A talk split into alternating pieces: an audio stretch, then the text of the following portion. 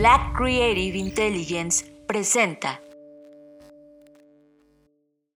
Estamos viviendo la disrupción más grande de la historia de la humanidad, una en donde la creatividad y el desarrollo tecnológico son el centro de una revolución que lo cambiará todo, y tú la estás liderando. Bienvenidos a esta ruptura del espacio-tiempo llamada Creative Talks Podcast. Creatividad, innovación, diseño, negocios y futuros. Con Fernanda Rocha y John Black. Un podcast de Black Creative Intelligence presentado por Blackbot, Black School y Blackpool. Creative Talks Podcast. Hola, ¿cómo están? Bienvenidos a Creative Talks Podcast, el podcast donde hablamos de creatividad, innovación, diseño, negocios y futuros. Esta vez transmitiendo desde otra latitud, en compañía, por supuesto, de John Black. John, ¿cómo estás? Hola Fernanda Rocha, hola tú que estás escuchando este podcast, tienes que saber que además de estar del otro lado del mundo, estamos desde uno de los lugares más icónicos del centro de Madrid que se llama Malasaña, ya les platicaremos algo más. Es la primera vez, o más bien la segunda vez, que estamos grabando el podcast desde la intimidad de la cama de este lugar donde estamos quedándonos el día de hoy, que es el único lugar donde además hay una calidad de audio bastante decente, no hay tanto ruido, pero además yo olvidé todos un cable, un cable, un solo cable. Traje micrófonos, traje todo, la mezcladora, pero olvidé un cable muy importante como para darte la mejor calidad de audio posible, pero bueno, una vez excusado lo siguiente por mi error, estamos grabando desde un micrófono muy felices de conectar contigo en esta edición del podcast y también perdón por no grabar antes, pero en realidad la agenda ha estado intensa. Me da mucho gusto estar en esta línea de tiempo y tenemos que contarte demasiado. Yo soy John Black y te doy la bienvenida a Creative Talks Podcast. Estás escuchando Creative Talks Podcast con Fernanda Rocha y John Black. Antes de iniciar, quiero agradecer al equipo ESNE, hoy UDIT, la Universidad de Diseño innovación y tecnología aquí en Madrid. En especial a Javier Morales que nos permitió abrir las puertas de su gran institución y haber llegado acá con esta sesión. También a Digno Pastor y a Carolina Cintrón que la conocimos ya estando también aquí en Madrid, que nos recibió increíble y que hizo posible que esta sesión que tuvimos, estas conferencias que están brutales, que se llama Creatividad Artificial, pudiéramos darlo en esta institución e inclusive quedarnos con un taller y, hacerlo increíble. Muchas gracias por esta apertura y por permitirnos jugar en su gran institución que nos parece un trabajo formidable ya que lo recorrimos de inicio, de inicio a fin todos los proyectos que están ocurriendo y me parece un proyecto educativo fascinante que está ocurriendo en Madrid. Gracias por eso. Y también muchas gracias por el recorrido, John, porque creo que nos permitieron ver lo que los estudiantes están logrando en estas industrias creativas y enterarnos que fue la primera universidad en tener oficialmente un grado en videojuegos, ¿no? Y, y también nos deja ver mucho de lo que está pasando no solo en esa industria, sino también en la animación o en la moda o en la convergencia tecnológica que tiene hoy en día las tecnologías llamadas inteligencia artificial, metaverso, etcétera, en todas estas disciplinas y yo estuve muy contenta. Así que muchísimas gracias y también gracias a quienes asistieron, que la verdad, este, pues siempre es como una incertidumbre que viajas a otro lado esas personas no te conocen, tú no conoces a esas personas, pero nos han atendido increíble, nos recibieron muy bien, la audiencia estuvo espectacular y también gracias a Rodrigo Salazar, que es miembro de la comunidad de Black Creative Intelligence, eh, que invitó a uno de sus amigos y por supuesto su amigo fue y nos, por ahí nos tomamos una foto y eh, la verdad es que todo,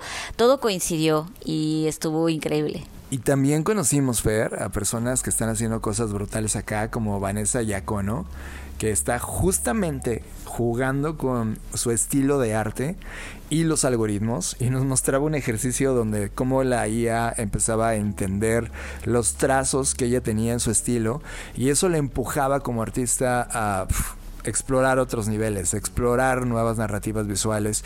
Ya hablaremos con ella, seguramente en, en, algunas ediciones posteriores vamos a estar explorando el trabajo de Vanessa, pero así como Vanessa y todos conocimos gente espectacular, lo cual agradecemos. Sí, también conocimos a Luis Rubio Martínez, que está haciendo poesía ilustrada por inteligencia artificial.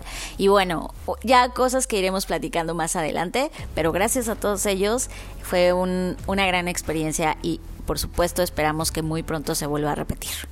Ahora sí, John, vamos a pasar a después de esta conversación que tuvimos y la oportunidad que tuvimos de estar con toda esta gente increíble, ustedes que ya llevan tiempo escuchando el podcast, seguro saben que cuando John y yo viajamos a un nuevo lugar, sobre todo en este caso nuevo para mí, yo no había estado en España, he viajado a otros países de Europa, pero España no era eh, eh, uno de esos. Y pues siempre que viajo a algún nuevo lugar, me encanta tener estos contrastes, por supuesto, hacer las cosas, algunas de las cosas típicas eh, o visitar lugares que son imperdibles, que en este caso eh, fue el Museo del Prado. El Museo del Prado era un museo que yo tenía muchísimas ganas de conocer porque había algunas obras que me parecen bastante interesantes que están en este museo y pues yo no quería dejar pasar la oportunidad de poder estar ahí y bueno, eh, la verdad es que siempre es bien diferente. He hecho recorridos virtuales con, Google, etcétera, pero nunca, nunca, nunca se va a comparar a estar enfrente de las obras y dejar que te sorprendan o, que te hagan sentir algo, ¿no? Entonces, me encantó estar acá. Y yo solo tengo de esto, John, eh, podría hablar todo el podcast de esto, pero solo tengo tres reflexiones al respecto de lo que yo viví en este lugar. En primer lugar, como todo museo de este tipo de ciudades es enorme, ¿no? O sea, siempre que te sorprende esta majestuosidad, donde hay obras de todos mm, los lugares y de las representaciones que, tiene cada lugar, etcétera, es, es, magnífico. Pero hay una cosa que a mí me sorprendió en particular de, de este museo y es una obra llamada Las Meninas de Velázquez es una obra bastante famosa, ¿no? Pero aquí tiene todavía, pues obviamente al ser Velázquez, un pintor eh, de esta zona, pues obviamente tiene toda esta historia y todo este aprecio, etcétera. Y, y yo la verdad es que sí había escuchado y la había visto, pero voy a decir que la había subestimado. O sea, y a eso me refiero con que no es igual verlo en una obra digital o en internet o en un libro, a verlo de frente. Y lo que me hizo sentir fue como todos somos el observador de todo. O sea, tú al estar enfrente de la obra, y eso es mi experiencia, no digo que a todo mundo le pase lo mismo, pero me sentí como en una experiencia inmersiva. Y eso me hizo entender cómo este tema de la inmersión ocurre desde siempre. O sea, pensamos en inmersión y pensamos inmediatamente en realidad aumentada, realidad mixta, realidad virtual pero lo que sentí asombro fue que un cuadro, que es una pintura eh, que no tiene ningún tipo de interacción de la que estamos acostumbrados hoy con el mundo digital, me hizo sentir inmersión y me hizo sentir que estaba interactuando con una escena que por supuesto me es ajena porque no estoy ni en esa época ni y el mundo ha cambiado bastante desde entonces. Pero qué inmersa me sentí en esto lo logro sentir, Fer, porque de alguna manera cada cuadro cuando vas a un museo de este tipo son como pequeños frames, pequeñas ventanas que, que te dejan sentir, llevar por el momento, ¿no? Cómo se vivía, cómo se retrataron a sí mismos, eh, cuál era la vestimenta, el espacio sociocultural, el momentum histórico, el contexto. Y casi todo esto es un contexto de total nivel porque mm, casi siempre te dejan ver cómo vivían los grandes eh, inversionistas de la época, las personas que tenían la posibilidad de pagarle a alguien para que hiciera algo con ellos. Eh, esto es como un selfie, porque al final del día están volteando a ver a un espejo para verse a sí mismos y poder pintar o sea, puedo ver a Velázquez eh, que, aparece en esta obra, ¿no? Eh, cómo, cómo se asoma a la ventana para retratar a las meninas y a la princesa, ¿no? Y toda esta profundidad de espacio donde ellas se ven a sí mismas, pero a su vez es la ventana para tú verlas a ellas. Creo que, como tú mencionas, yo no tenía expectativas sobre las meninas al estar frente a ellas logras ver la dimensionalidad, es una obra enorme, entonces tiene, tienes perspectiva de verlo desde los primeros 10 centímetros de intimidad con ella hasta seguir dando pasos atrás en la sala y empezar a entender la dimensión y absorción que tiene la obra. Sí, creo que eh, de hecho fue la primera obra que vimos dando la vuelta en la entrada donde tuvimos y, y fue como un hola, bienvenidos a la época, ¿no? Y esa parte fue para mí sensacional porque era un bienvenido a una nueva narrativa, porque yo también del Prado era la primera vez que, entraba, no iba a entrar sin ti, era una cosa que, que me prometí ver contigo. Y ver las meninas, claro, no fue mi obra principal y, hablé, hablaré de, de al menos dos cosas que me marcaron de este lugar, pero sí, las meninas fue wow para mí estar frente a ellas a tal grado que cada vez que podíamos volver a pasar por la zona nos pasábamos a verla desde porque había como dos eh, entradas distintas a esta zona y se podía ver desde esa perspectiva. Bueno, hasta aquí con las meninas, John. Vamos a la segunda experiencia que me marcó en lo personal. Es una obra que originalmente se llama La vista y el olfato y es una obra muy peculiar porque participan muchos pintores, no es de un autor único. Y perdonen historiadores del arte, pero yo rebauticé esta obra que originalmente ya digo se llama La vista y el olfato y yo le puse el metaverso de los cuadros. Porque si ustedes googlean esta imagen, se van a dar cuenta que eso es. Es una obra donde está almacenada toda la colección de los reyes de ese momento y, a los cuales servían estos pintores entonces, es, eh, la tarea que se les encomienda es pues documentar todas las obras que ellos tenían y por obras entiéndase pinturas, esculturas, objetos valiosos y entonces en el cuadro aparecen todos los cuadros pintados. Es una locura, o sea, cuando tú lo ves y ves ese trabajo tan minucioso, primero insisto, es una obra sui generis porque es una obra colectiva y eso ya en sí mismo pues es un es una vanguardia, ¿no? Y yo pensaba en esta época porque evidentemente no puedo evitar pensar cómo lo veo desde esta perspectiva en términos de la tecnología y de lo que hoy nos dedicamos y decir, esto es justo lo que hoy está pasando. O sea, ya no es un autor único, tenemos muchos autores, incluyendo hoy a la inteligencia artificial como parte de este territorio, ¿no? Que nos guste o no está pasando. Y que además estamos en un metaverso de cosas y en un multiverso de cosas. Y, y ya no es una sola cosa, ya tienes tantos estímulos y ves tantas cosas. Y, o sea, era como si tuviésemos que retratar este momento, yo me lo puse a pensar, ¿qué objetos estarían dentro de este cuadro? ¿no? Y, y hoy sería como estas pantallas dentro de pantallas y dentro de pantallas pero sigue siendo esa narrativa multiversica que ha existido desde siempre y que hoy nos compramos la idea de que es nuevo y, que, y que hay, lo, hemos estado inventando el hilo negro, el hilo rojo, lo que sea, pero en realidad no, o sea, cada época, por lo que puedo ver, reflejó su propia narrativa multiversica a su manera, a su modo y por supuesto con la tecnología que tenía eh, al, al alcance. Justo eso lo platicábamos cuando estábamos con Gabriel Barkentin y todo el equipo de Tridente, que le mandamos un abrazo enorme a todos, porque alguien nos preguntaba, oye, eh, ¿cómo ven ustedes el futuro? Y yo les decía que en realidad ya hemos vivido esto en el pasado. Es decir, eh, inclusive hice una muy mala referencia, pero que definitivamente la frase es poderosa. A mí no me gusta Miguel Bosé y esa parte de Miguel Bosé como artista y como ser humano que entiende el mundo no estoy de acuerdo con él. Pero hay una frase que se hay una frase de una canción que se llama Este mundo va y en donde dice somos los mismos envueltos en novedad. Cuando veo este cuadro, ¿no? Y, digo, claro, somos los mismos. Es un cuadro pintado en 1620, Fer. O sea, 1620. Y, y, ves un cuadro metaversico, ¿no? Es un cuadro de profundidad. Alcanzas a ver escultura, alcanzas a ver algunos mapas, alcanzas a ver todo tipo de cuadros con todas las técnicas posibles que estaban ocurriendo en ese momento. Inclusive pareciera una infoxicación artística lo que ocurre dentro de ese cuadro. Y, y te sugiere ver que en ese 1620 1620 estaba pasando todo al mismo tiempo en todos lados, como, como el filme ganador del Oscar que nos hace sentir increíble en este momento. Y, cuando te das cuenta que hoy somos los mismos, solo que ahora que en lugar, en lugar de ver cuadros y óleos y pinturas y frescos, tenemos pantallas y píxeles y multirealidades en líneas de tiempo ocurriendo en paralelo y te das cuenta que bien este cuadro podría, si le cambias en lugar de cuadros y pinturas a fotografías, eh, tweets, memes, a lo que está pasando hoy, es el mismo humano envuelto en novedad.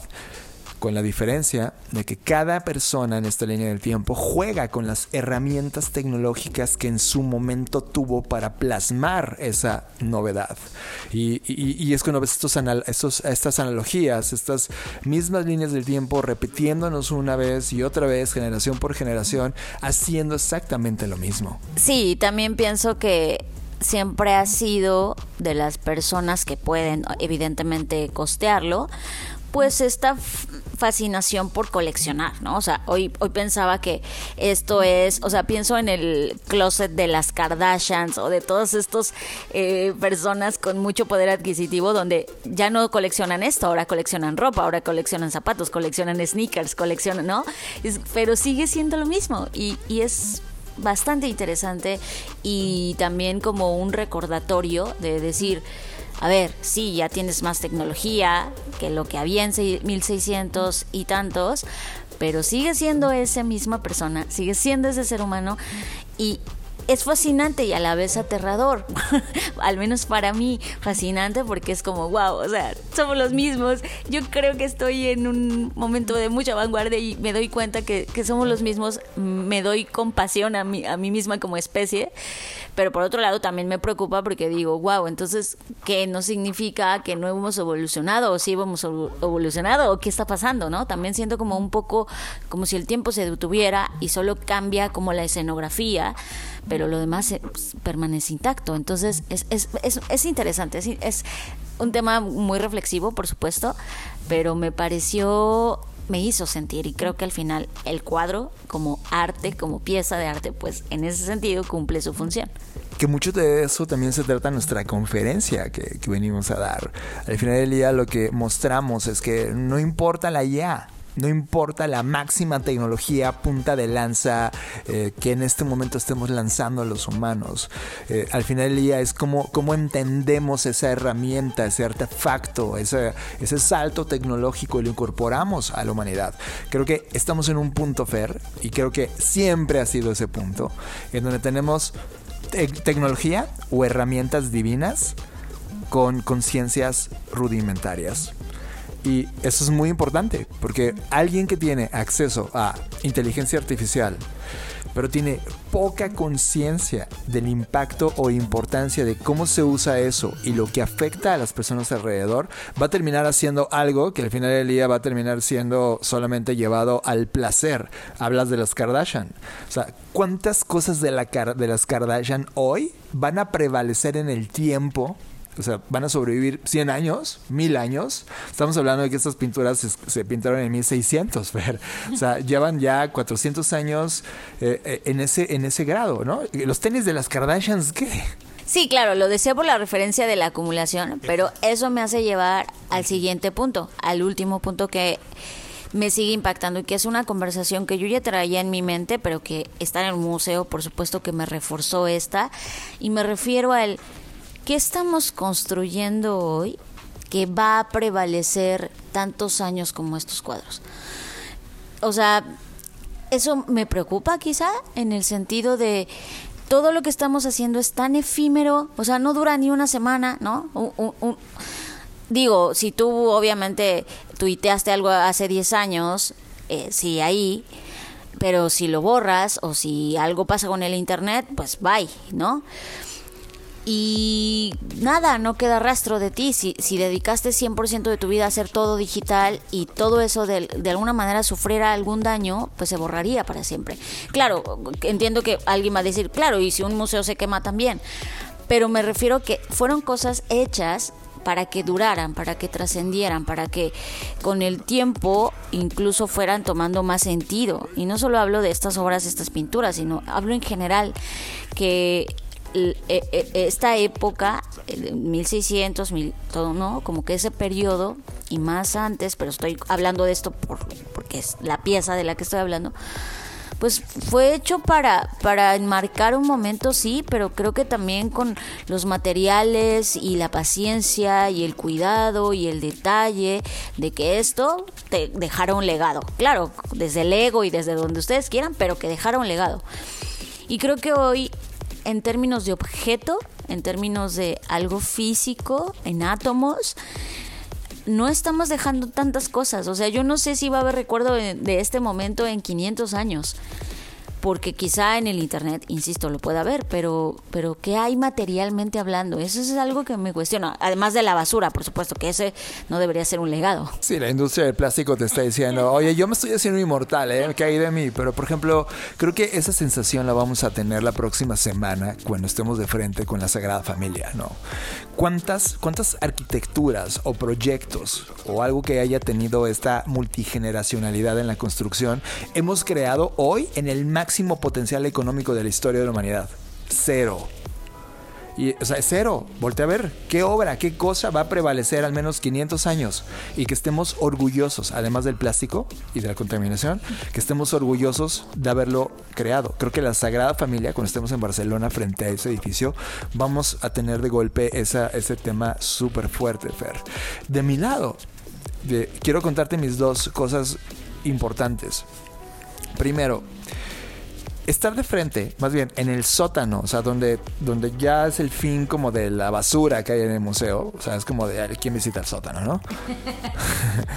está, está una Mona Lisa, pero no está anunciada, no está llevada a bombo y plato, no hay nada que te diga que hay una Mona Lisa, excepto cuando vas caminando y dices, eh, eh, ¿esto es una Mona Lisa? Y evidentemente tú sabes que la Mona Lisa no está en el Prado, está en París, en el museo más importante quizá de la humanidad, donde está preservada esa historia mítica del robo, donde no valía nada una Mona Lisa, pero gracias al marketing lograron llevarla a un icono que todo el mundo quiere retratarse, retratarse, eh, retratarse en esa pequeñísima obra pequeñísima obra cuadrada y donde ah, ahí está la Mona Lisa. Pero aquí el Prado tiene una Mona Lisa. Y de repente tú y yo nos fuimos acercando lentamente y es como, ¡Ah! ¿ves el fondo? Es distinto, hay un paisaje. Esta Mona Lisa que está en el Prado es mucho mejor que la Mona Lisa que está exhibida en el Louvre de París. La historia es esta. Al momento en que se crea la Mona Lisa. No se crea solo un cuadro único, se crea una serie de cuadros donde el artista se permite explorar junto con su equipo de artistas que lo asisten para jugar con técnicas, colores, paisajes, posturas, rostros, eh, distintos experimentos. Tú cuando estás haciendo un trabajo de diseño, Fer, nosotros que estamos haciéndolo casi todo el tiempo en una pantalla, eh, imagínate cuando estás creando, no sé, un logotipo o cualquier diseño que quieras hacer no sé, la portada de una revista. Tienes 4, 5, 10, 20, 30 variaciones que estás viendo en pantalla y que estás permitiéndote jugar con cada una de estas variaciones para poder encontrar el mejor punto, la mejor, el mejor color, el, mejor layout. Ellos no tenían computadoras, ellos tenían que repintar una y otra vez para hacer como copias, copias y copias del original, para después de tener 8, 15, 20 variaciones, no sé cuántas, escogían la mejor, en donde se habían permitido haber experimentado en las anteriores cosas que no les gustaron y que terminaron en esa última versión, que termina en los museos o terminó en las manos del cliente. Esta Mona Lisa, Fer, es una de esas variaciones y creo que es la más bonita que he visto jamás y eso me permite llevar a lo siguiente y, ahora te, te presto el micrófono en las obras, en las creaciones que tenemos tú y yo.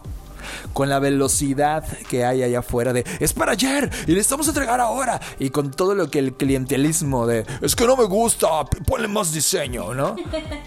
¿Cuántas veces hemos retomado la práctica real de crear y estar jugando con variaciones para nosotros explorar nuevas narrativas, nuevos colores, nuevas composiciones, para llegar a una versión que diga, wow, esta es. ¿Cuántas veces?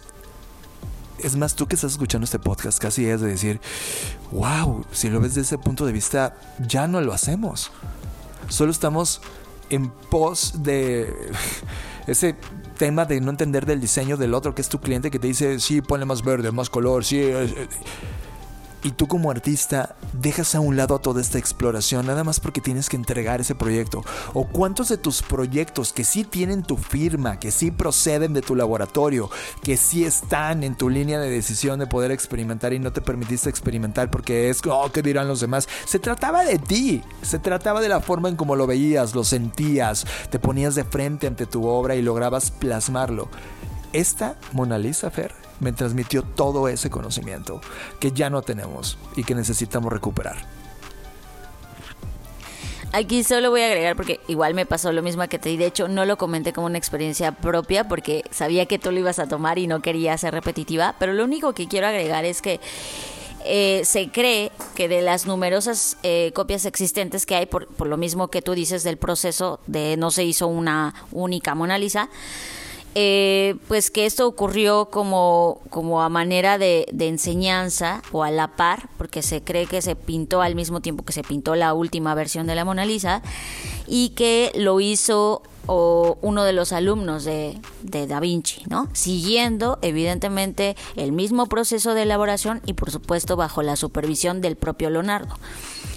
Y eso me hace pensar muchas cosas, obviamente todas hipotéticas y especulativas, pero sobre o sea, yo no, yo, yo no sé cómo debe sentirse que alguien pinte algo que tú estás entregando y que posiblemente algo sea mejor, ¿no? O sea, qué dice del maestro, qué dice del alumno, para bien y para mal, en todos los sentidos, ¿no? Y, pienso como en estas relaciones que evidentemente habría que investigar más a profundidad, historia del arte, pero que, que son estas relaciones que, tienen que ver con, con, con, la superación quizá del alumno al maestro o quizá, o sea, hubo una razón, la cual no conozco aún, porque la Mona Lisa que vemos en el loop es la versión final, ¿no? ¿Por qué? Cuando a lo mejor a nosotros nos parece esta más hermosa, porque además la que está en el Louvre tiene un fondo negro, la que está en el Prado tiene un fondo de un paisaje muy bonito, que le da una luminosidad totalmente distinta y un contraste de colores totalmente diferente, ¿no?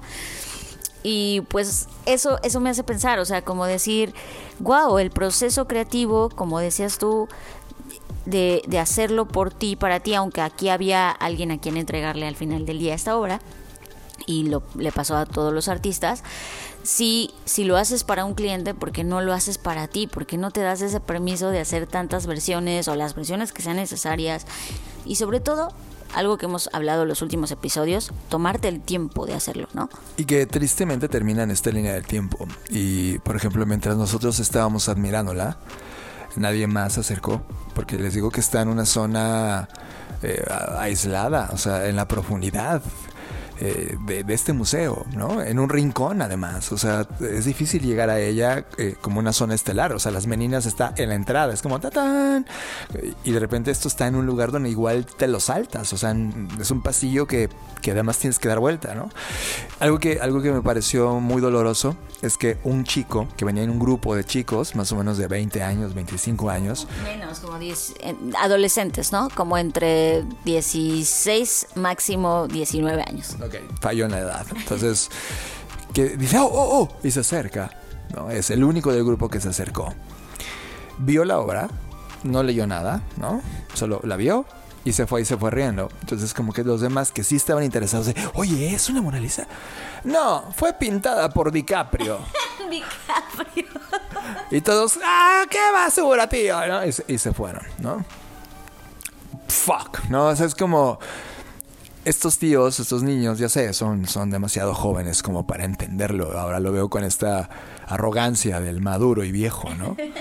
de decir, estuvieron frente a un trabajo que sí estuvo en los ojos de Da Vinci, que sí estuvo en su taller, que fue una variación de la original, aunque qué es original y que no, aunque fue un alumno el que estaba jugando con técnicas que le pidió además Da Vinci jugar porque igual solo incorporaba la original, ¿no? wow, o sea, todas esas historias se fueron perdiendo. y, y, creo que eso, Fer, se necesita recuperar en todo orden de creación. O sea, creo que al final, y yo te lo mencionaba a inicios de año cuando te dije, Fer, ya dejemos de crear proyectos y comencemos a crear obra. Es como, deja de tener entregables y empezamos a, catalogarlos en el orden de esta es la manera en cómo pienso y esta es mi firma Da Vinci, punto se acabó, vete a la chingada, ¿no? y, ese, ese tema de que no, los clientes quieren que le pongas más verde. Y tú dices, verde no va a pasar, man. O sea, verde no te sirve en este proyecto. La experiencia que hemos tenido en múltiples proyectos, en múltiples dimensiones, es esta. Esta es la manera en como yo lo resuelvo. Blackboard lo resuelve así. ¿Lo quieres o lo dejas? ¿Lo dejas? Ya, se acabó. Bye. ¿Lo quieres? Vamos a la última consecuencia de la entrega. ¿No? Pero nada de ponle más verde, ponle más diseño. Esos, esos temas abstractos que ni siquiera ellos saben que te están pidiendo, pero es un tema solamente de su gusto pésimo que tienen del mundo y del mundo hacer negocios, etcétera. Es como, ya basta. Estás jugando con personas creadores, no con robots tomadores de prompts, que a veces así parece todo lo que hacemos en el mundo de los negocios y del diseño y del arte. Somos prompts, tomando frases de esos tipos que no tienen idea y entregándoles y vomitándoles cosas que ellos querían ver, pero ni siquiera son buenas. Perdón por mi enojo, pero es arte. A eso me refiero con obra. Y esta eh, Mona Lisa me la trajo. Y luego me llevó a otro lugar. Evidentemente pasamos por múltiples cosas. Vimos cosas de Goya, fuimos al underground, al underground a la parte oscura de Goya. fueron brutales. Pero una en particular, Fer, que yo no sé tú qué sentiste, ahorita me vas a platicar. De un ser humano que yo no tenía ni idea que existía, aunque luego te voy a contar una historia que tenía todo que ver con México. Su nombre es Antonio Fabres y la obra se llama La Esclava. Antonio Fabres, La Esclava. Si puedes googlearla ahora mismo o buscarla en cualquier buscador que tengas, busca La Esclava, Antonio Fabres, una obra de 1886 cuando te topas con esta obra, es una obra eh, súper, súper grande. Es, es, mucho más grande del tamaño promedio de una persona. De hecho, es, ella, lo que ves es una mujer colgada, y lo cual es bastante fuerte. Es un tema muy brutal, de un realismo que pareciera que, que realmente hubiera un ser humano colgado. Cuando das vuelta a la sala y la ves, es de, oye, oye, oye, ¿qué es eso? Hasta da un poco de, miedo, de, oye, esto está pasando. Ves a, una mujer colgada, ajusticiada. La historia cuenta que fue ajusticiada por haber robado unas joyas que están pendiendo de ella. Pero en realidad lo que eh, el autor o el artista quería transmitir, Antonio, era Ah, de hecho, hay un, letrero en árabe que dice muerte al ladrón. Pero lo que realmente quería mostrar en la obra, en esta iconografía de la composición, era responder bien al sueño erótico de la imaginación ya anticuada del mundo sobre la esclavitud en ese momento en 1886. Y de repente te das cuenta, por eso les decíamos muy al inicio, somos los mismos humanos envueltos en novedad. Hoy no hemos avanzado nada. Es como Hoy vemos esas mujeres ajusticiadas, no solamente colgadas en la calle o asesinadas y descuartizadas o desaparecidas, las ves totalmente ajusticiadas online o en los comentarios de tu familia o tú ejerciendo sobre ellos la violencia y enojándote como yo a veces me he enojado contigo y ves esa obra y dices, carajo, no hemos hecho nada. Y te das cuenta, 1886, no había los movimientos que hoy tenemos en las calles, no había la apertura, no había los medios y de repente, ¡pum!, una obra incómoda. Antonio Fabresfer, eh, quien vio esta misma obra, y de repente, de repente siente un poco de pena y miedo, porque quien vio también esta obra fue Porfirio Díaz. El mismo cuadro que vimos, Porfirio Díaz sintió lo mismo, y es como, damn, esto lo necesitamos en México. Lo llevó a México, no solamente en términos de obra, lo llevó para dirigir, fue el inspector general de Bellas Artes mientras Porfirio Díaz estaba ejerciendo.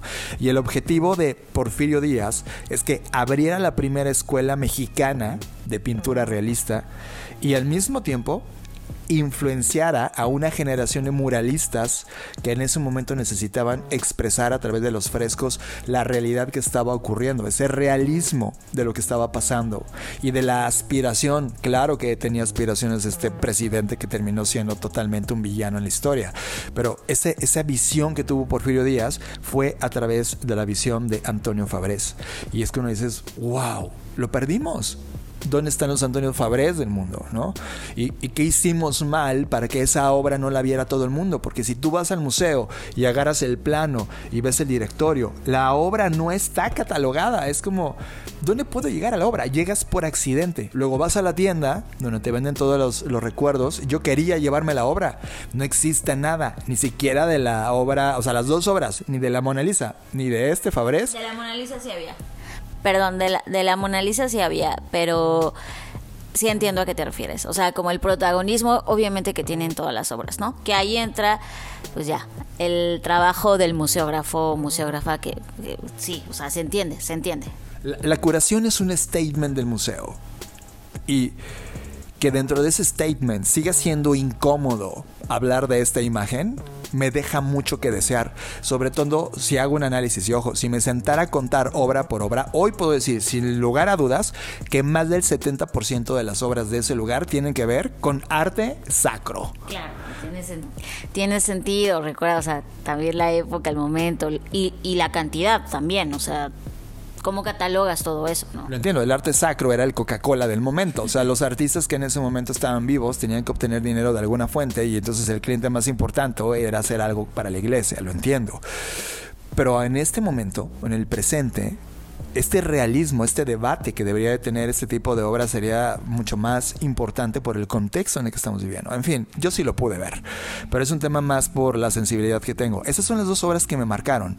Lo que me enseñó el proceso de la Mona Lisa que no es la Mona Lisa, pero para mí es mejor que la Mona Lisa que se decidió, y lo que Antonio Fabres en este trabajo llamado La Esclava me produjo y me sigue moviendo, Fer. O sea, hoy Hoy estoy totalmente seducido por lo que quiso transmitir Antonio Fabrés y por haber dicho Antonio también que sí a México en su momento y que tampoco lo, entendió y terminó yéndose de México muy enojado porque tampoco lo dejaron expresar con el realismo que él tenía que expresar y terminó yéndose a otro lugar. Donó toda su obra a España con una sola promesa, que le pusieran a uno de los pasillos del museo su nombre y nunca le cumplieron la palabra. Sí, de hecho, ya después investigando vi que estuvo en el Museo Nacional de Arte de Cataluña toda su obra, bueno, la, mayoría, y, quien te daba el recorrido, porque hicieron un artículo en La Vanguardia, pues explicaba, de hecho la, la colección se llamaba De la Gloria al Olvido, ¿no? Hablando de esto del artista y cómo termina y cómo terminan muchas de las historias de los artistas, tristemente, ¿no? Pero bueno gran, grandes reflexiones, John. A mí, en realidad, esta obra no me cautivó tanto como a ti. Quizás, y después lo reflexioné y ya no te lo compartí porque esperaba este momento para hacerlo. Quizás porque soy mujer. Entonces, eso sí influye en... Yo ya me sé tristemente en ese lugar, ¿sabes? O sea, sí lo veo desde esa perspectiva en donde eh, me, hace reflexionar lo normalizado que está en mi mente, no porque yo esté de acuerdo con que la violencia contra las mujeres esté bien, sino cómo te va haciendo norma el, claro, una mujer sufriendo no me causa la conmoción que a ti quizás, porque en mi psique y en mi educación y, por supuesto, aunque trato de construir eso, está el, ah, otra mujer más sufriendo, ¿sabes? Y es muy triste, no estoy diciendo que eso esté bien, ¿eh? simplemente estoy diciendo que mi reacción quizás por eso no fue tan sorpresiva como te lo pareció a ti.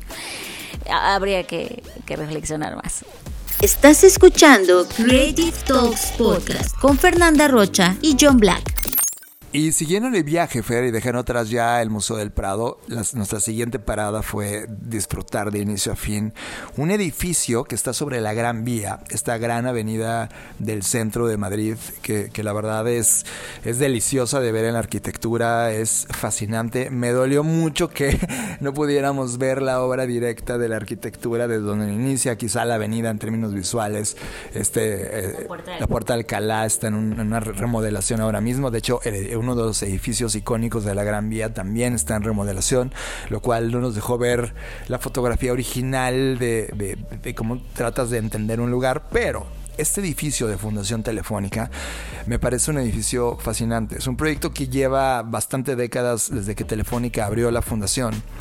Y en este edificio hoy hay cosas ocurriendo, desde exposiciones, como la, exposición Cerebros o la exposición Código y Algoritmos, pero también tienen un auditorio donde están ocurriendo todo tipo de conferencias y capacitaciones. Y además emiten eh, varias publicaciones. Una de ellas, una de las revistas que habíamos visto digitalmente que se llama Telos y que somos gran, gran, gran fan, sobre todo tú, Fer, que eres la primera consumidora de Telos. Y ahora que la puedes tener en papel y, apreciarla en su visión impresa artística, también provoca algo. Pero lo interesante de este edificio es el contenido que está ocurriendo dentro. Y está esta exposición que les decía que se llama Cerebros y la exposición de código y algoritmos. En los últimos... Eh, cuatro meses hemos estado dedicando, Fer y yo, a lo largo de todos estos días, un análisis muy, muy agresivo sobre cómo el cerebro humano eh, trabaja procesa, se alimenta y, ordena al resto del, cuerpo humano y cómo se crea pensamiento y cómo funciona la creatividad y qué diferencia hay entre esta máquina orgánica que le ponemos cerebro contra la manera de procesar de las computadoras. Y mucho de esta conversación la extendemos justo en la conferencia de creatividad artificial donde estamos descifrando eh, este, esta comparativa entre cómo hemos creado estos cerebros artificiales eh, que son procesadores al final del día, pero que en la arquitectura funcionan muy parecido a lo que nosotros entendemos hoy cómo funciona el cerebro, aunque del cerebro realmente no entendemos mucho. Pero a la hora de, de ver los avances, a la hora de estar de frente con los descubrimientos, a la hora de entender que así como nosotros tenemos sistema nervioso, el resto de animales vertebrados lo tienen y hay otros animales enigmáticos que tienen inclusive más de uno y, y tienen un multiprocesamiento multicreativo en muchos aspectos, nos hace entender que estamos en pañales ante la máquina cuántica más increíble de este universo llamado cerebro. A mí me parece una colección hermosa, eh, no solamente en el sentido mismo de la instalación y físicamente hablando, sino de la curaduría y de cómo te cuenta la narrativa desde que entras y te empieza a cuestionar con preguntas tan sencillas y a la vez tan complejas de qué es la mente, ¿no? ¿Qué es la mente? Eh, ¿Qué es la conciencia? ¿Qué es el alma? Preguntas que nos hemos hecho pues desde toda la vida y que aún siguen en muchos sentidos sin resolver, ¿no? Y sabes, yo, yo te lo he dicho en otras ocasiones y, y también lo he dicho en este podcast, me encanta que siga siendo un misterio. O sea, por supuesto que una parte de mí le encantaría que el ser humano logre descifrar el código y entiendamos, entiendamos, ¿eh? entendamos exacta y perfectamente cómo funciona y, cuál es eh, este lenguaje que se transmite en estas conexiones eléctricas, etcétera. Por supuesto, porque sé lo que eso representaría como avance para la humanidad.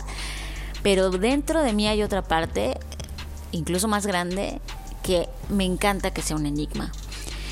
Me encanta que sea un enigma porque el que sea un misterio sin resolver nos permite seguir, seguir imaginando, seguir cuestionando, seguir poniendo hipótesis, seguir reflexionando al respecto desde el punto de vista filosófico, neurológico, biológico, químico, físico, y eso creo que es fascinante y es fascinante que no hayamos todavía descifrado qué es el alma y si es cuerpo y si no, y si es etéreo y si es físico, si es materia. O sea, eso me encanta y me encantó cómo lo plasma, ¿no? Y también me asombró muchísimo, por otro lado, cómo durante diferentes épocas al hacernos estas preguntas hemos usado diferentes técnicas, unas bastante cuestionables, ¿no? Como la terapia de electrochoques que, que se hizo y se practicó en algún momento, o nuevos avances en la ciencia y la tecnología que nos permiten ahora hacer escaneos que me parecen una obra de arte, o sea, ver a tu cerebro en ciertas tonalidades como en, los colores del arco iris, ¿no? Que, que son estos azules, violetas, eh, por cierto tipo de tecnologías que se usan para fotografiarlo o para intentar mapearlo, wow, me parece es como es todo un mundo. Y me acuerdo perfecto que había un lugar donde eh, te ponían una simulación de cómo son las interconexiones cerebrales y de verdad, o sea, no quiero sonar aquí, no sé cómo, pero es, poético, o sea, de verdad es poético y es asombroso porque dices, eso está dentro de mí, o sea, creo que evidentemente al no poder verlo, tu cerebro está ahí escondido adentro del cráneo, pues, y no poder tener como una máquina en tu casa, así de, ay, hoy voy a mirar mi cerebro, como cuando te ves al espejo, pues te hace olvidar que esa máquina impresionante está dentro de ti. Y eso es asombroso, John. Es como, como tenemos la máquina más compleja jamás existente en este universo conocido. y a veces lo olvidamos y eso me pareció maravilloso. A mí me acuerdo que mi abuela me decía, cada, cada cabeza es un mundo, ¿no? Algunos no. Algunos no, algunos son un pueblo chiquito. Pero tiene el potencial de ser un verdadero universo, porque lo es. Hay una brasileña que se llama Susana eh, Herculano Housel, que ella ideó una técnica, porque no sabíamos ni siquiera el tamaño del cerebro en términos de, de lo que estaba pasando en su interior, y calculó que el cerebro humano posee unas 86 mil millones de neuronas. 86 mil millones. De, o sea, no sé si hemos contado las estrellas del universo, pero en verdad somos un, universo. Si cada neurona es un, pequeño planeta o un objeto, una estrella, aquí hay 86 mil millones de neuronas de cosas vivas, eléctricas, listas para compartir y enlazarse con otras, para crear vínculos de ida y vuelta de datos e información y darle vida a ese monstruo llamado ser humano, ¿no? O a ese animal mecánico y orgánico llamado ser humano cuando te expones a esa realidad de lo que hoy entendemos, que es un conocimiento súper larvario, real en términos científicos del cerebro, es cuando comienzas a filosofar sobre los alcances, cuando te das cuenta que hay todas estas posibilidades en tu cabeza ahora mismo, en tu, en tu cerebro, 86 mil millones de conexiones. Sí, cuando multiplicas eso por todas las n cantidad posibles de interconexiones que pueden surgir de esa interacción es una locura. O sea, es como, wow, y, no estamos siendo conscientes de eso la mayoría de las veces. Ahora, también había eh, datos contundentes, John, que igual, menciónalos porque creo que son importantes. Esas neuronas pueden generar más de mil billones de conexiones. Entonces, es lo que tú dices, eh, a veces hay pueblitos pequeños, ¿no? Y, yo tengo filosóficamente, que esto quede grabado como un mera, una mera acercamiento filosófico. Yo no soy neurocientista y no tengo un laboratorio donde pueda adentrarme en la búsqueda y exploración de ese universo. Pero esto es lo que nosotros entendemos el día de hoy. Y es lo que decimos en la conferencia. Imagínate que tú estás parado, sí, tú, querido podescucha, estás parado ¿Has visto el video de Robbie Williams? La de Rock DJ. Ok, quítate los músculos, quítate el cabello, arráncatelo. Bueno, eh, figurativamente hablando, no lo hagas físicamente. Una vez que te quitas los músculos, te vas a quedar con un, un esqueleto. Quítate el esqueleto. Y quítate los órganos internos. Te va a quedar un extraterrestre. Un sistema nervioso con un cerebro que transmite luz al resto de sus terminales es un extraterrestre cableado para poder en todos los puntos de entrada recibir e intercambiar información a través de los sentidos, tacto, gusto, oído, olfato, choques eléctricos.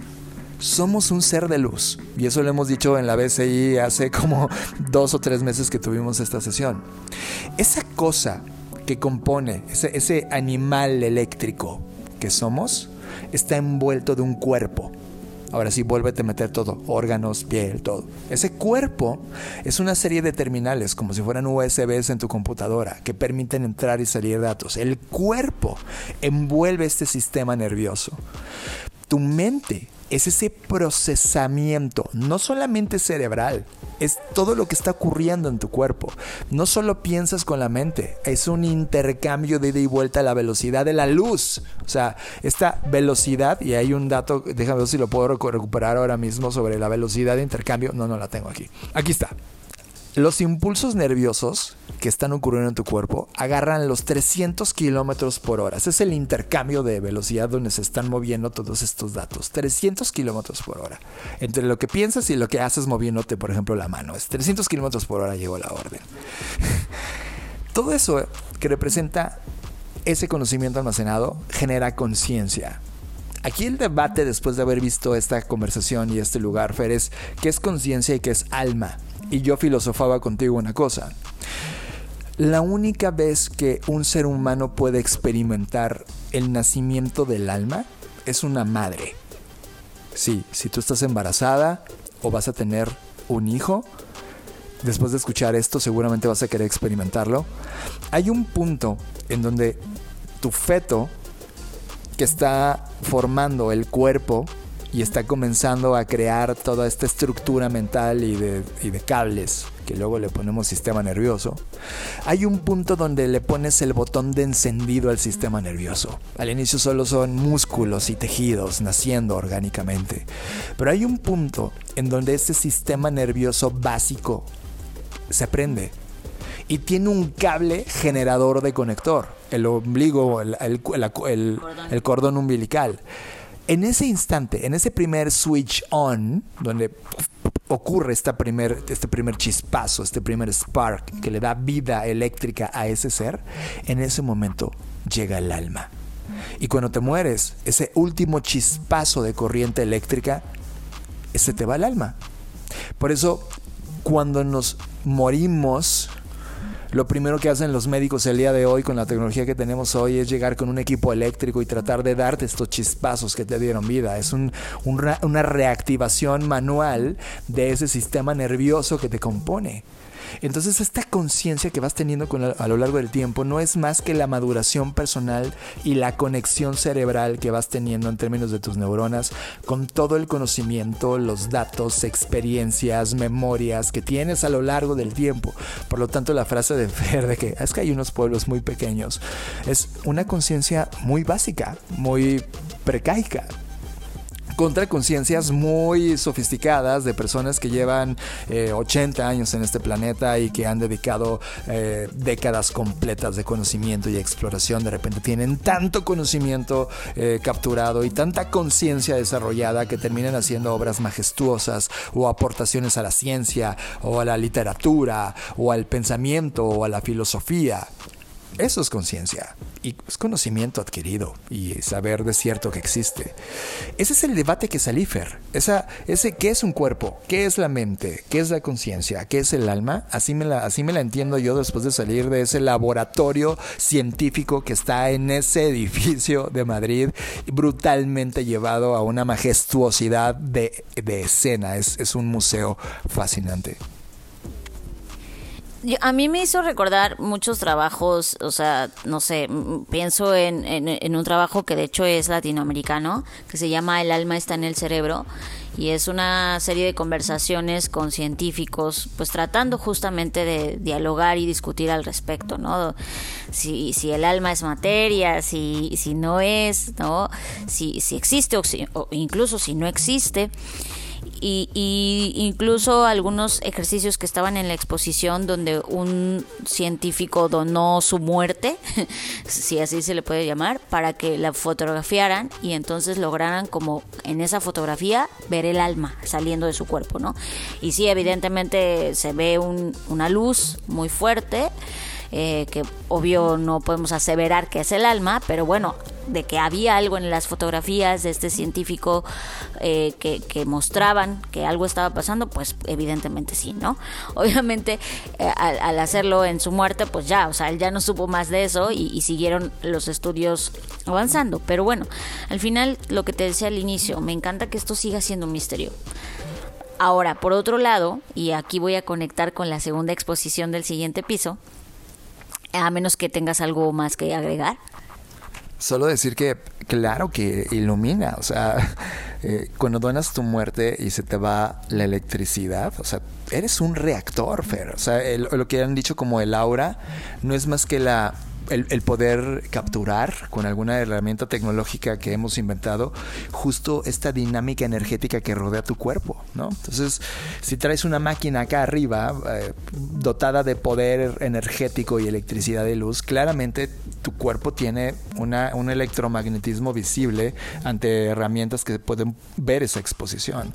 Entonces, yo sí creo que este reactor, este campo, este campo eléctrico es totalmente demostrable, ya ni siquiera es una, un pensamiento eh, del más allá o mágico. Pero bueno, lo que te decía es que enlazándolo con el siguiente piso que tiene que ver con códigos y algoritmos, por otro lado, el hecho de que no hayamos descifrado toda esta eh, maquinaria y esta gran herramienta, este eh, locura llamada cerebro, también me hace reflexionar sobre, aún así nos estamos atreviendo y me encanta la humanidad porque la, la pinche osadía que tenemos de hacer las cosas, ¿no? Aún así nos estamos atreviendo a crear una nueva máquina que de igual manera no estamos entendiendo del todo, ¿sabes? Y estoy hablando de los algoritmos, la inteligencia artificial. O sea, esta semana eh, todas las notificaciones en mi celular eran ChatGPT 4 y eh, Journey o Mid Journey 5 y o sea todos los avances que hubo esta semana sobre lanzamientos y lo que pasó con Microsoft y lo que pasó con OpenAI y los chats en los que estoy encendidos de ya vieron esto y, yo así de no otra vez, ¿no? Como me siento como en, la, en el meme de Dark de se va a volver a repetir, se va a repetir otra vez. o sea, otra vez ahí estamos envueltos en esta fascinación tecnológica que incluso, o sea, lo digo, a mí me encanta la tecnología. Yo soy una persona que ha trabajado en tecnología, me gusta la tecnología, pero aún con todo y eso, soy pragmática, o sea, no me dejo arrastrar por la utopía o por la distopía de lo que la, la, tecnología puede lograr. O sea, creo que estamos en un punto en donde hay que cuestionar, así como estamos haciendo cuestionamientos, existe el alma, existe el cerebro, digo, existe la mente, existe tal. Bueno, esas preguntas deberían ser las importantes ahora, pero no lo son. Y lo triste es que no lo van a hacer. Porque lo que nos ha demostrado eh, eh, esta exposición y que además es un cúmulo de resumen de lo que tú y yo venimos hablando sobre la inteligencia artificial y la inteligencia humana o la creatividad artificial y la creatividad humana, es que si no nos estamos en un punto en que si seguimos embaucándonos y dejando arrastrar por las olas y decir, sí, cierto, y esto, o sea, yo veía afirmaciones y conjeturas de esto va a ser el futuro de trabajo y ellos, espera, ¿Quieres que siga habiendo trabajo en el futuro, para empezar? ¿Quieres que siga habiendo? Porque estas condiciones de trabajo que hoy hay, perdón, no, no son las condiciones de trabajo que debería haber.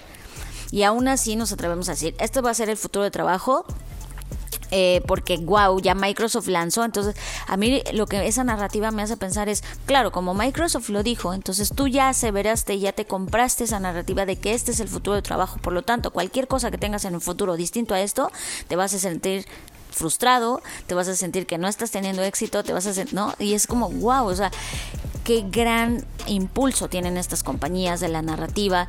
Y lo que nos mostraba esta exposición es eso, es todo el tiempo que tú estás interactuando con tus dispositivos, llámalo teléfono celular, llámalo pantalla, llámalo, está siendo monitoreado, está siendo rastreado, porque hoy la tecnología ya está en ese punto, en donde esto que decimos de, ay, me escuchó mi celular, no es solamente que te escucho, no, es lo predictivo que ya nos volvimos para que eso aparezca en nuestros dispositivos. Sabes, Fer, llevado al tema de algoritmos, que es el tema más sofisticado que tenemos porque es lo que evoluciona hacia inteligencia artificial, lo que me preocupa del ser humano que hoy estamos siendo como humanidad, ¿no?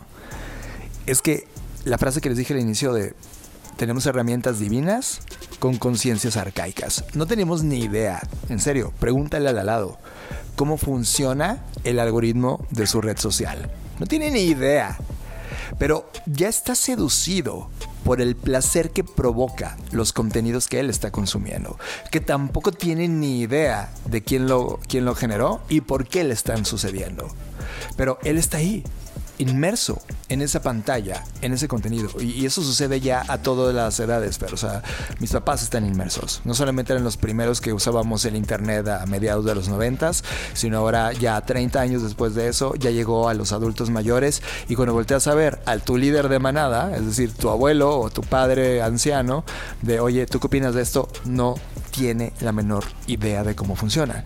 Y con esto, una vez que hemos creado esta creatividad artificial, este ente pensante en potencia que puede llegar a desarrollar el mismo potencial de procesamiento, no de creación, de procesamiento de un cerebro humano, wow, estamos creando algo que, ojo, quien lo está creando sí tiene idea de lo que quiere hacer con eso, pero el otro 99% que lo consume no está teniendo idea y se están quedando con el highlight de lo nuevo. Por eso somos los mismos envueltos en novedad.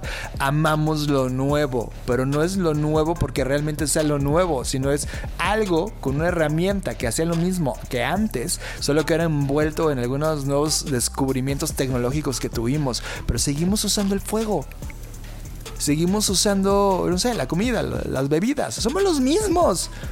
Solo que envueltos en procesos que lo hicieron más masivo. Hoy un tequila que antes se producía en barra, no sé, barrica, el proceso que haya tenido, hoy lo haces industrialmente, en lugar de hacer dos botellas, ahora haces dos mil en esa escala. Pero es lo mismo.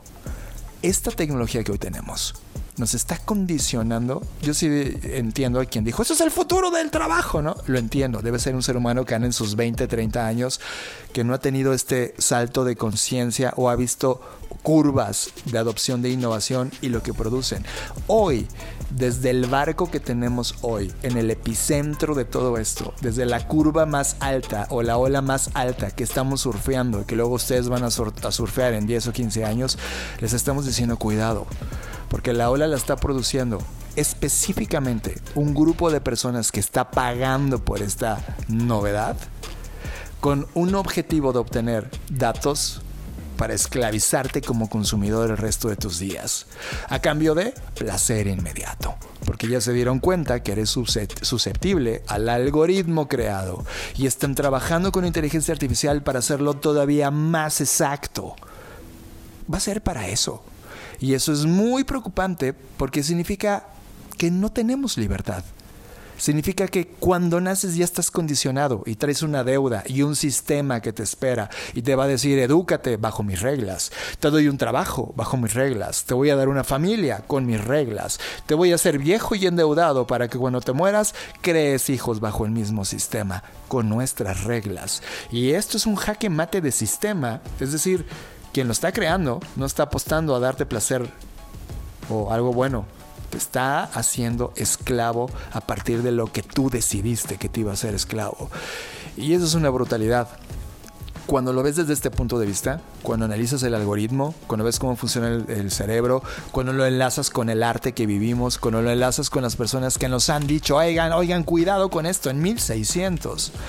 El mundo que tenemos hoy es exactamente lo mismo, solo que con nuevas herramientas cada vez más potentes y cada vez más alucinantes en el entretenimiento personal de baja conciencia.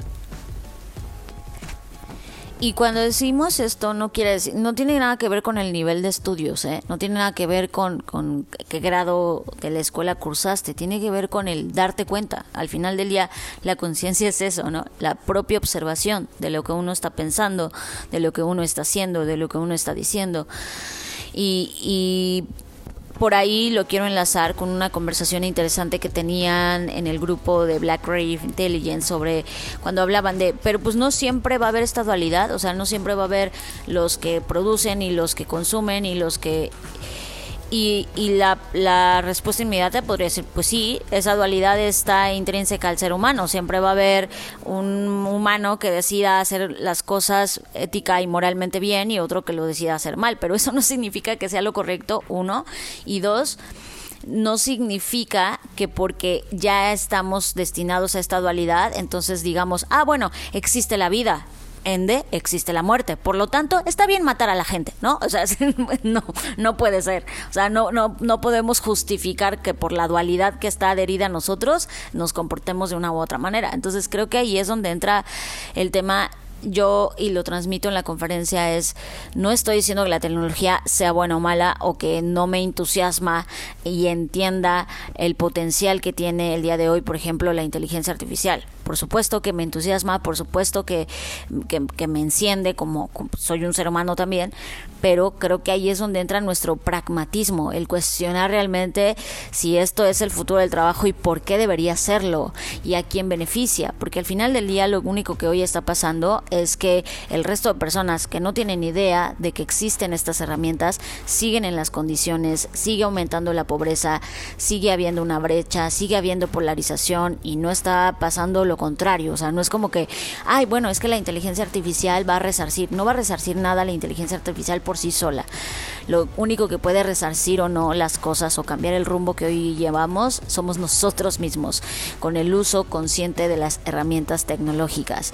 Y cuando digo el uso consciente es que entendamos y nos comprometamos con entender cómo funcionan. O sea, hoy en día yo le pregunto y le lanzo una pregunta a las personas que nos escuchan, a ti que nos escuchas, que, que, si ya has probado ChatGPT o Midjourney o tal y o lo que sea, te, te has cuestionado o entiendes, no te voy a decir que te vuelvas un este eh, doctor en ciencias de datos, ni mucho menos en programación, pero entiendes cómo funcionan estas inteligencias artificiales. O sea, ¿lo sabes? ¿Sabes qué procesos han seguido? ¿O solo es como, sí, es este, las entrenan con datos y, y ya está, mágicamente está esto?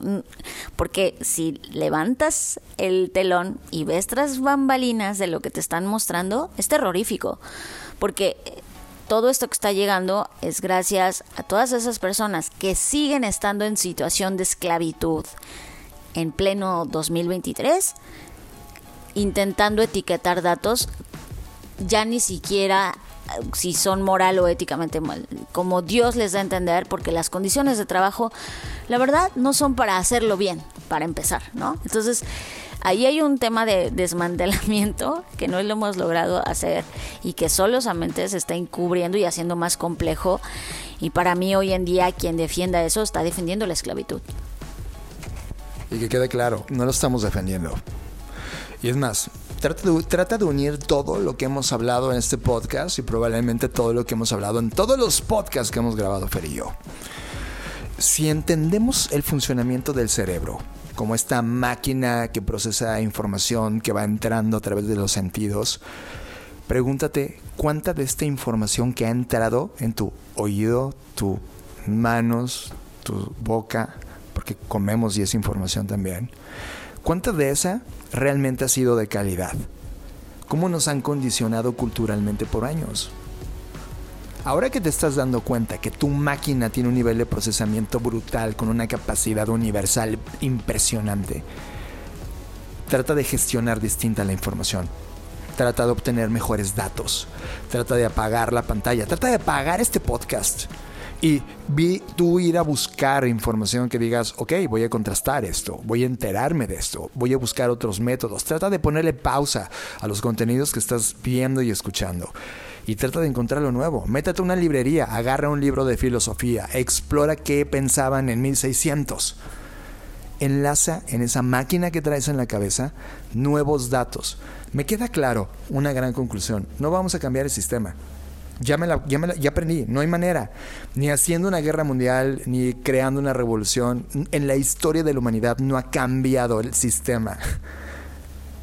Lo que ha cambiado son pequeños individuos que lograron usar la Matrix o este sistema como lo hemos creado para encontrar una calidad de vida fuera de la esclavitud que nos están dando a través de la información. La inteligencia artificial, los nuevos trabajos que se van a crear, el nuevo sistema económico va a seguir haciendo esclavo cada vez más cercano a la edad del nacimiento al ser humano que viene. Lo ven como un consumidor, alguien que va a seguir pagando por sus productos. Trata de liberar eso. Trata de encontrar una nueva forma de apreciar la vida, porque es hermoso este planeta, es hermosa las personas que comparten.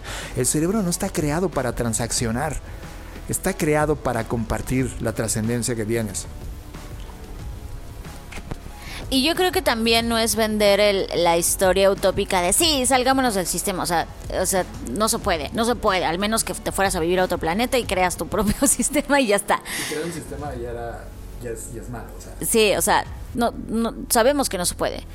Cuando decimos salirte del sistema, y aquí quiero referenciar y parafrasear a, este, a muchas mm, mujeres sobre todo, eh, que, les han llamado brujas o sabias en nuestras culturas, sobre todo latinoamericanas, que han logrado como sustraer información de la naturaleza y llevarla al mundo y, es, tú eres tu territorio.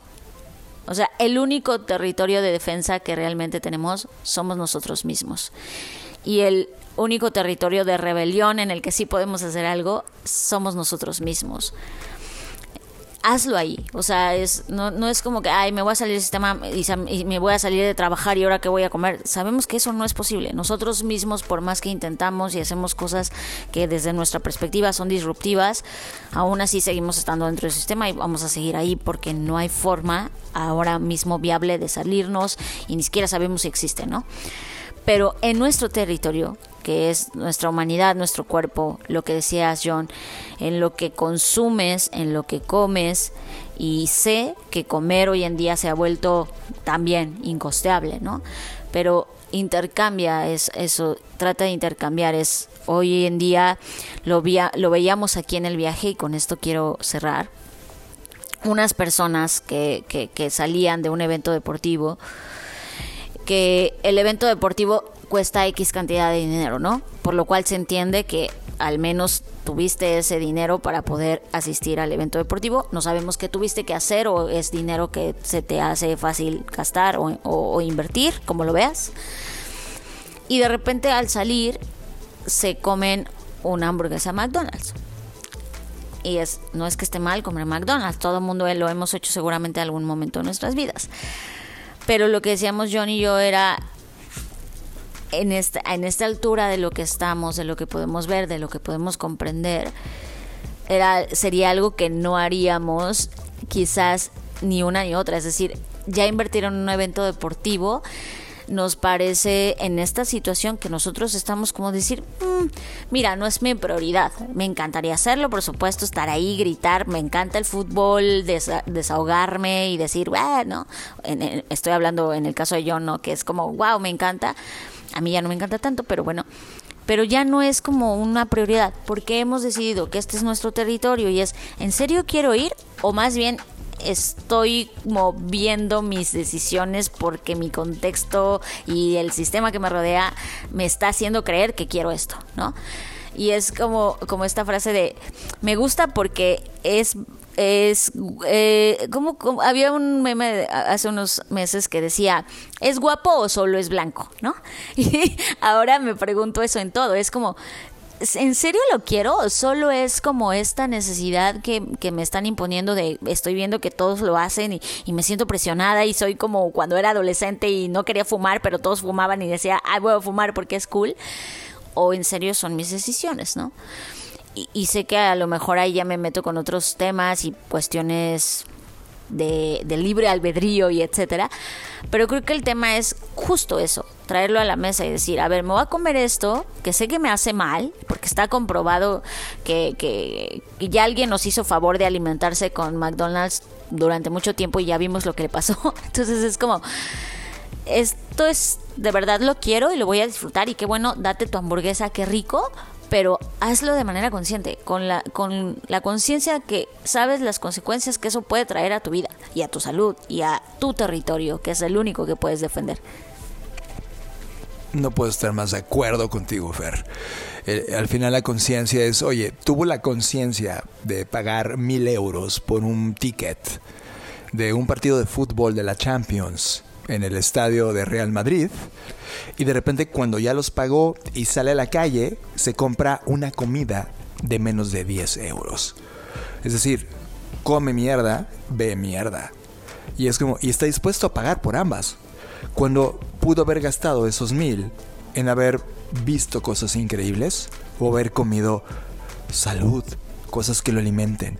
Él decidió pasar sus días y noches de trabajo invirtiendo en esas dos cosas, porque dinero lo tuvo. Y esa, esa falta de conciencia o, una conciencia del tamaño de un pueblo, cuando tiene la capacidad de un universo, es lo que está limitando a la, humanidad y es lo que fue diseñado para mantenerlos así. Y ojo, no estamos generalizando ni estamos diciendo que ir a los eventos deportivos es inconsciente o está mal. Estamos haciendo una comparativa de una situación que nos tocó ver y decir, seamos conscientes, vas a ir a un evento deportivo e invertirlo X cantidad de dinero o vas a ir a ver a tus amigos jugar una cascarita, está bien, no es el tema. El tema es que seamos conscientes. Vas a ver tu pantalla y tu celular y te vas a, se te va a ir ahí la vida y se te van a ir las horas y no te vas a dar cuenta. Entonces no estás siendo consciente, ¿no?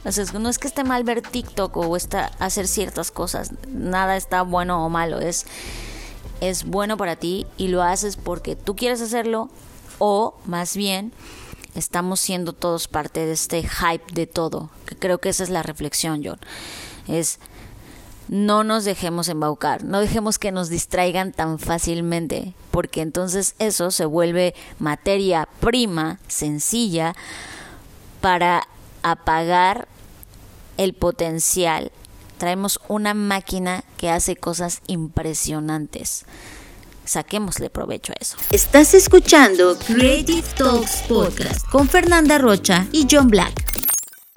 Y con esto llegamos a esta edición filosófica desde Madrid de Crave Talks Podcast. Tienes que saber que estamos en, en un lugar que se le conoce como la Malasaña que en cuanto llegamos entre la semana veíamos que había una actividad interesante en las calles, pero ayer viernes fue la primera vez que lo vimos, vimos masividad de personas saliendo a conectar en múltiples espacios culturales, desde bares, por supuesto, donde había todo tipo de bebidas, hasta manifestaciones culturales que ves en las calles, frases, eh, grafitis, stickers, librerías, encuentras cosas como tipos infames, que es una librería de resistencia que está provocando que libros súper interesantes lleguen a manos de personas, o revistas independientes como El Duende, que está hablando de música y, movimientos contraculturales, u otros que están poniendo foco en la maternidad. Estos temas que son difíciles de encontrar. De repente cuando abres los ojos y te das cuenta de estas contraculturas, que no deberían ser contraculturas, creo que deberían ser la verdadera cultura, están ahí siendo manifestadas en estos lugares. El tema es que hay personas que ya decidieron solo voltear a ver la realidad programática, algorítmica de la pantalla y se les está olvidando que la realidad está allá afuera. Cuando el metaverso, cuando las cosas de alta tecnología lleguen, el volado va a ser una gran decisión entre vivir, de verdad vivir, o vivir esos mundos que fueron diseñados solo para tenerte bajo control. A mis manos ha llegado un libro de Tom York eh, y Stanley Donwood que se llama El miedo acecha al territorio. Ha llegado justamente porque lo hemos comprado en esta librería que se llama Tipos Infames. Y cosas interesantes ocurren dentro de, de este libro desde la perspectiva de un artista como Tom York, que tú lo sabes es el líder de Radiohead. Agarra un libro atrévete a romper el tema, atrévete a agarrar otra cosa que no dominas del tema que tú eres especialista, ¿ves? explora esos nuevos territorios. O igual descansa. Descansar hoy es un acto de rebeldía, John, o al menos así pareciera, ¿no? Frena, no hagas nada. Creo que eso también es resistencia.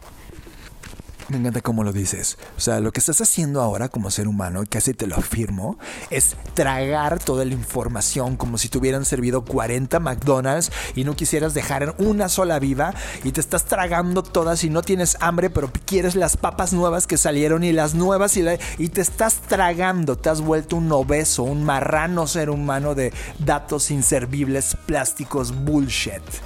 Para. Selecciona lo que realmente alimenta a ese ser que eres, no a esa máquina que te están programando que tienes que ser. Nada más que agregar. La próxima semana estaremos transmitiendo desde Barcelona y ya les contaremos lo que nos depare esa ciudad. Nos vemos en el futuro. Escuchaste Creative Talks Podcast con Fernanda Rocha y John Black, un podcast de Black Creative Intelligence, presentado por Blackbot, Black School y Black Bull. Nos vemos en el futuro. Black Creative Intelligence presentó